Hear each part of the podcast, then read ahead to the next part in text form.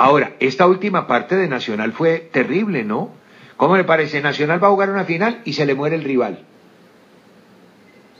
Y después lo ponen de ratón de laboratorio. Cristo de espaldas. Pudo perfectamente haber sido campeón de la Copa Sudamericana. ¿Quién dice que no? Y del otro lado, ratón de laboratorio, que terminan perjudicándolo porque se estalla una probeta. Porque no me van a decir que eso no influyó, claro que influyó en el resultado final del partido.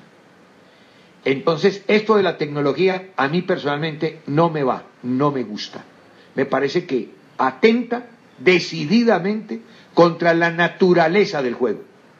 Y esto no es ni de viejos ni de jóvenes, no, esto es de juego, del fútbol, y el fútbol ha sido así, y así le gusta a los viejos y a los jóvenes, y así le gusta a las mujeres y a los hombres, así le gusta a todo el mundo, así como se está haciendo, como se está jugando, no como quieren algunos, y seguramente, Henry Guillermo, detrás de esto debe haber un montón de empresas que venden cámaras, un montón de empresas que venden monitores de televisión, un montón de empresas que venden eh, sistemas y software, ¿cierto? Metiéndole plata, sobornando, dando mermelada a un montón de viejos prostáticos, bandidos que tiene el fútbol internacional. Muchos de ellos en la cárcel afortunadamente y otros que se han salvado porque Dios es muy grande.